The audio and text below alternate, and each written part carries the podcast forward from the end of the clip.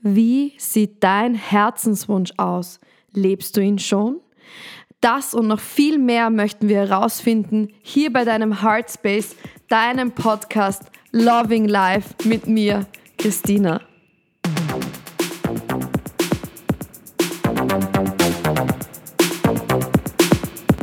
Hallo und herzlich willkommen zu der zweiten Folge von Loving Life, deinen neuen Podcast, dein Heartspace, den wir hier gemeinsam erschaffen.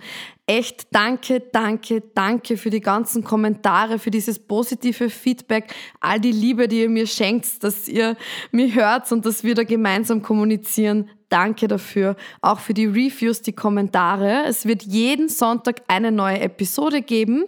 Du kannst dir diese Folgen dann immer anhören, wann immer du auch Zeit hast. Und schön, dass du heute wieder aufgedreht hast zum Thema Stress und Burnout. Ich freue mich, dass du dabei bist.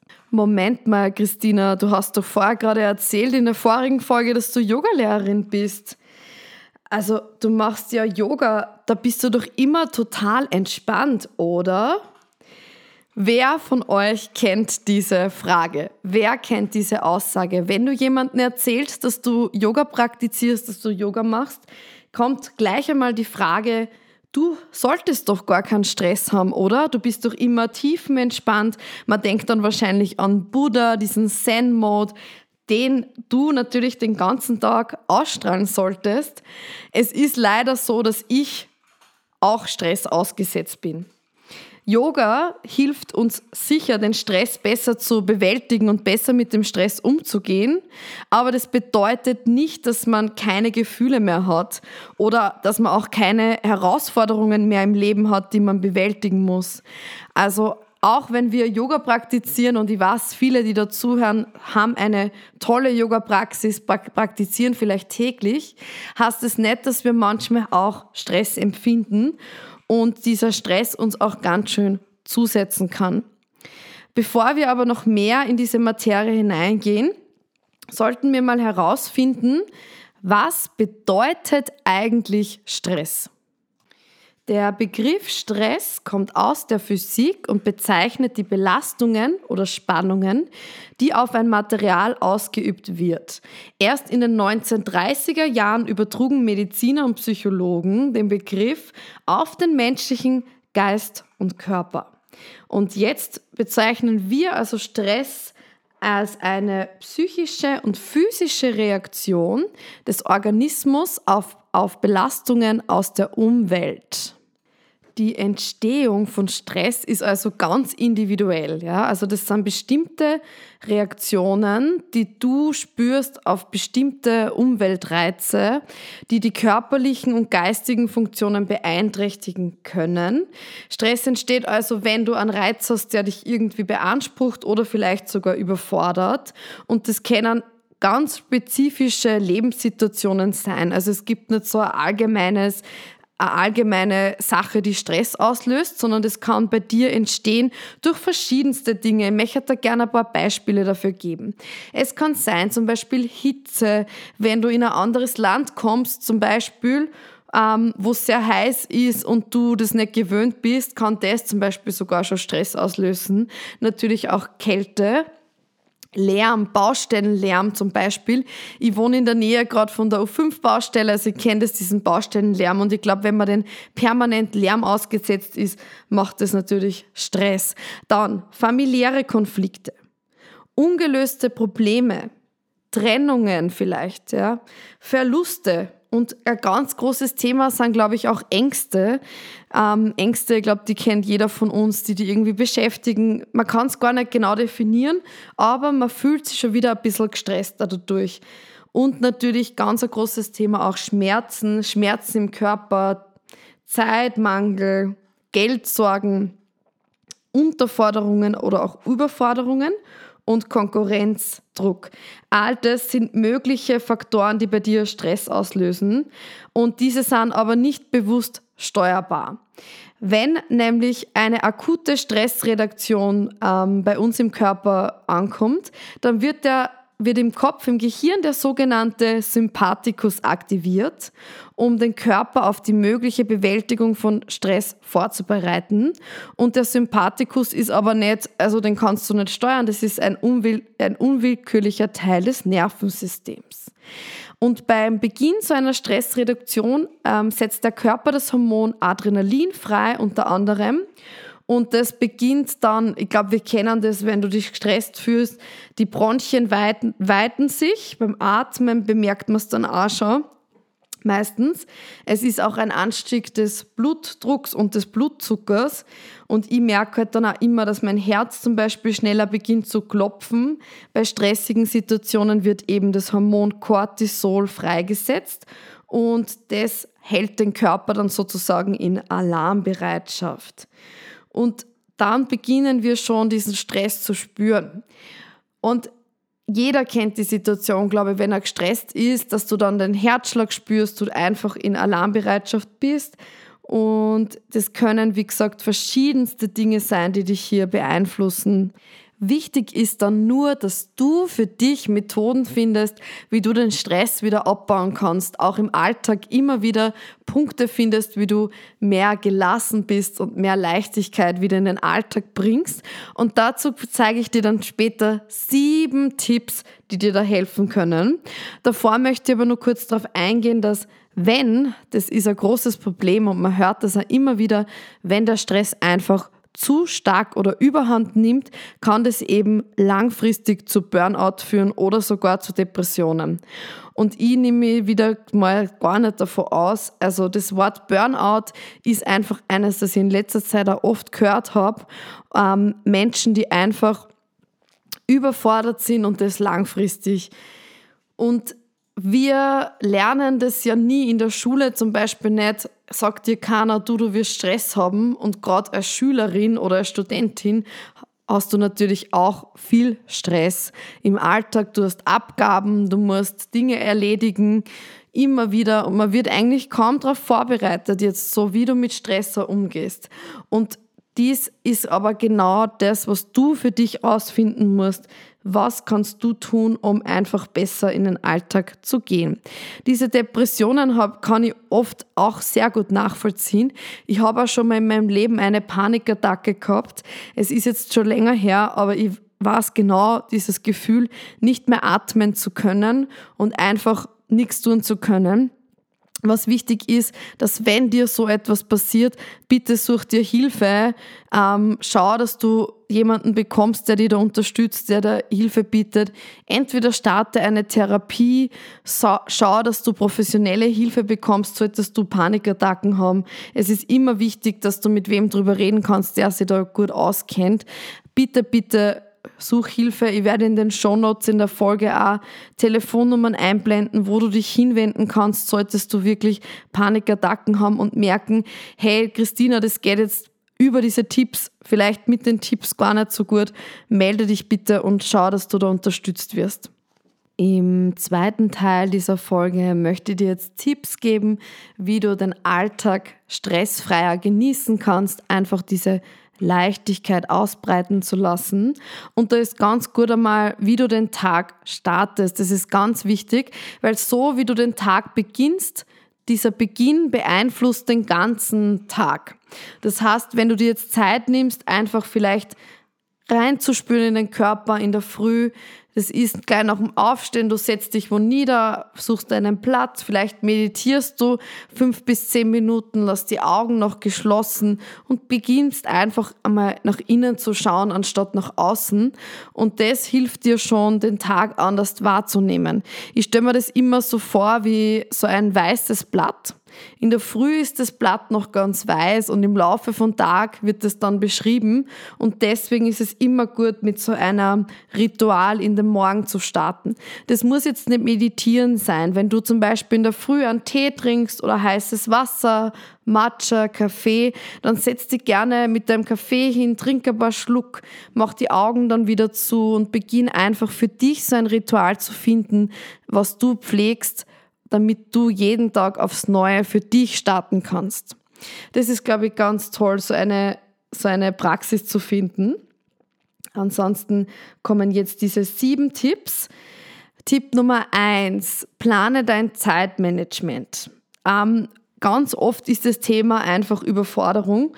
Und damit du nicht so sehr überfordert bist, kannst du dir realistische Ziele und Prioritäten setzen. Ich muss sagen, das ist für mich auch noch immer extrem schwer, so Sachen zu machen.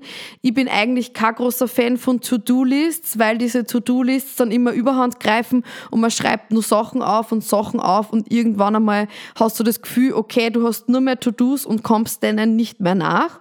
Ich mache das eher so, ich habe das am Handy, ich habe meinen Kalender und ich plane mir dann in der Woche Zeiten ein, wo wo ich Dinge mache. Keine To-Dos, weil die To-Dos sind immer mir bedeuten für mich irgendwie ein bisschen Stress. Also ich habe einen Kalender und da plane ich für die Woche, zum Beispiel jetzt diesen Podcast, das ich aufnehme, plane mir gewisse Zeit ein, zwei bis drei Stunden und versuche das dann in dieser Zeit abzuarbeiten. Und das ist für mich realistischer, weil alles andere sind wieder Aufgaben, die mich eventuell überfordern könnten. Punkt zwei, ich habe das vorher schon ein bisschen gesagt, ist die Atmung. Sobald man merkt, dass man in Panik verfällt, dass Stress aufkommt, der Herzschlag wird ja stärker, kannst du dir jederzeit wieder ein paar Minuten Zeit nehmen, um tief durchzuatmen, einfach einzuatmen und bewusst aus. Tief ein. Probier es gleich aus. Alles aus. Mach mit, schließ mal die Augen, atme tief ein. Und über den Mund aus. Nochmal tief ein, füll die Lungen. Lass los, aus. Und diese Tipps können dir schon helfen, einfach dieses bewusste Ein- und Ausatmen, diese Konzentration auf die Atmung, solltest du merken, dass jetzt Stress da ist, bring den Fokus wieder auf die Ein- und Ausatmung zurück, gib dir so eine bestimmte Zeit einfach durchzuatmen und loszulassen. Denk dir da immer gerne mit der Einatmung lass. Oh, mit der Ausatmung los. Und das kann dir auch helfen. Hier im Tipp 3 und das ist ein großer Teil, ist einfach die Bewegung. Ja, ob das jetzt Yoga ist, ob du ins Fitnessstudio gehst, ob du gern laufen tust, was auch immer es für dich ist, Pilates, diese bewusste Bewegung hilft dir auch, den Stress wieder abzubauen. Und dazu kann ich dir noch sagen, gib dir jeden Tag 30 Minuten Zeit, um für dich Bewegung zu finden Bewegung hilft immer, dem Körper Stress abzubauen und wieder mehr zu entspannen. Was auch immer das für dich ist, schau, dass du dich mindestens 30 Minuten irgendwie bewegst. Punkt 4. Versuch dir die Zeit für dich selbst zu nehmen. Versuch wirklich Zeiten für dich einzuplanen und tu irgendwas, was dir besonders viel Freude bereitet, sei es lesen, Musik hören, vielleicht willst du auch baden gehen, solltest du eine Badewanne zu Hause haben oder irgendetwas, wo du nur mit dir bist und versuch da wirklich alle ähm, Ablenkungen, die der Alltag für dich bringt, Kinder, elektronische Geräte, wirklich alles von dir wegzugeben und dir einfach immer wieder bewusst Zeit nehmen in der Woche, wo du nur Dinge für dich machst. Einfach Me-Time, Self-Care, Self-Love. You know it. Ihr kennt es bestimmt vermeide es, Multitasking zu sein, weil man ist jetzt draufgekommen, dass es Multitasking eigentlich gar nicht gibt. Also dieses mehrere Aufgaben gleichzeitig auszuführen, können wir eigentlich gar nicht, weil Studien zeigen, dass das menschliche Gehirn nicht wirklich dazu bestimmt ist, mehrere Aufgaben gleichzeitig zu machen, sondern es wechselt zwischen Aufgaben eher hin und her. Das heißt natürlich auch, dass das wieder ein höheres Stresspotenzial ist und weil wir tatsächlich gar nicht zwei Sachen gleichzeitig machen können oder mehrere. Ähm, Deswegen versuch wirklich dich auf eine Sache zu fokussieren und die dafür gut auszuführen mit Leichtigkeit und Balance und die anderen Dinge einfach auf die Seite zu schieben, eins nach dem anderen. Und da gehört auch für mich wieder der Punkt vorher dafür, plane dein Zeitmanagement, versuch nicht zu viele Aufgaben auf einmal zu machen. Nimm dir lieber weniger vor und dafür ein bisschen mehr Zeit für dich, anstatt jetzt alles auf einen Tag aufzubauen du musst die auch nicht immer weiterentwickeln oder verbessern oder noch mehr machen. Ich habe da ganz ein lustiges Buch gelesen und zwar Die Weisheit der Faultiere. Und es ist einfach so genial, wenn man sich das Faultier einfach als Beispiel nimmt. Das Mantra des Faultiers ist nämlich Entschleunigung. Sie schlafen viel, sie bewegen sich langsam, sie essen genüsslich und sie hängen eigentlich nur so mal dumm. Und das ist aber das Geheimrezept und das Erfolgsrezept des Faultiers. Weil das Faultier gibt es wirklich schon seit 30 Millionen Jahren. Und ich finde das einfach so genial, diesen Gedanken einfach zu entschleunigen. Ja, diese Slow-Methode. Das Faultier hat begonnen loszulassen und ich sage euch eins, es funktioniert. Die, die Philosophie vom Faultier können wir uns hier zur Hilfe machen. Es schlaft viel aus, es lässt das Telefon zu Hause, es ist die Opferbereitschaft hat, sich selber einzuschränken. Wozu die Eile? Warum überhaupt so viel Stress im Alltag? Also die Herzensempfehlung, die Weisheiten der Faultiere mit mehr Gelassenheit in einer hektischen Welt. Ich blende euch dazu natürlich wieder in den Shownotes dieses Buch ein. Echt, echt ganz, ganz Weltklasse. Unser Faultier, nimmst du gerne als Beispiel. Verbringe auch Zeit mit Freunden und Familie, pflege die sozialen Kontakte, das ist auch ganz wichtig, um Stress zu vermeiden, dich mit anderen auszutauschen, da kriegt man wieder andere Perspektiven auf, aufs Leben, andere Blickweisen. Es ist oft so, dass man eher vielleicht eingefroren ist, überfordert ist mit einer Situation. Und wenn man mit anderen Menschen darüber spricht, dann findet man diese Leichtigkeit wieder. Und diese Familie oder Menschen, die dir nahestehen, können immer großer Tipp sein, um dir da Hilfe zu leisten. Und im Punkt 7, unserem letzten Punkt, lerne Nein zu sagen. Das ist auch wieder so ein bisschen im Thema Selbstliebe natürlich enthalten in Loving Life. Lerne Nein zu sagen. Nein, klare Grenzen. Versuch dich abzugrenzen von Dingen, die du, wo du merkst, dass es nicht passt. Sage Nein, wenn du merkst, dass du viel zu viel zu tun hast vielleicht, wenn der Tag eh schon voll ist und du wirst dann wieder gefragt, Kannst du bitte das auch noch machen? Nein, ich kann nicht. Vielleicht nächste Woche gib, biete gern Alternativen an und setze für dich klare Grenzen. Sag ihnen einfach Nein, wenn es dir zu viel wird.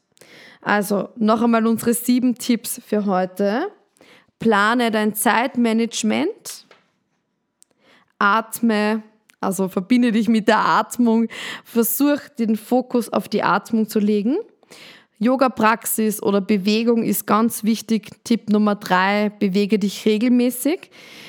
Nummer vier, nimm dir Zeit für dich selber. Nummer fünf, vermeide Multitasking. Nummer sechs, verbringe Zeit mit Freunden, Familien, deine sozialen Kontakte. Und Nummer sieben, lerne Nein zu sagen. Ich hoffe, dass diese Tipps dir dabei helfen können, den Stress abzubauen und den Alltag einfach besser zu bewältigen. Nichtsdestotrotz ist es immer natürlich, können wir nichts daran ändern, dass wir Stress erfahren. Also du wirst immer wieder in stressige Situationen kommen, Überforderungen werden immer wieder da sein. Es ist nur immer das Thema, wie du selber damit umgehst. Und wenn du dich erkennst und merkst, okay, ich kann meine Realität verändern mit Hilfe meiner Gedanken, mit Hilfe den Tipps, die wir jetzt heute hier besprochen haben, dann bin ich mir sicher, dass du Stress loslassen kannst und vielleicht auch das frühzeitig erkennst und dein Leben so änderst, dass es ein bisschen, bisschen weniger Stress hat. Manchmal besteht die größte Leistung darin, etwas nicht zu tun. Plane dir wirklich einfach diese Pausen ein. Oscar Wilde hat gesagt, gar nichts zu tun, das ist die allerschwierigste Beschäftigung auf der Welt, die schwierigste und die intellektuellste. Danke, danke, danke, dass du heute wieder dabei warst bei deinem Podcast Loving Life. Gib mir gerne Feedback für die Folge und schalt gerne nächste Woche wieder ein. Nächste Woche geht es wieder um ein sehr spannendes Thema, nämlich um die Gerechtigkeit bei deinem Podcast Loving Life. Danke, danke, danke, dass du dabei warst. Ich freue mich auf dich. Bis dahin und bis ganz bald, deine Christina.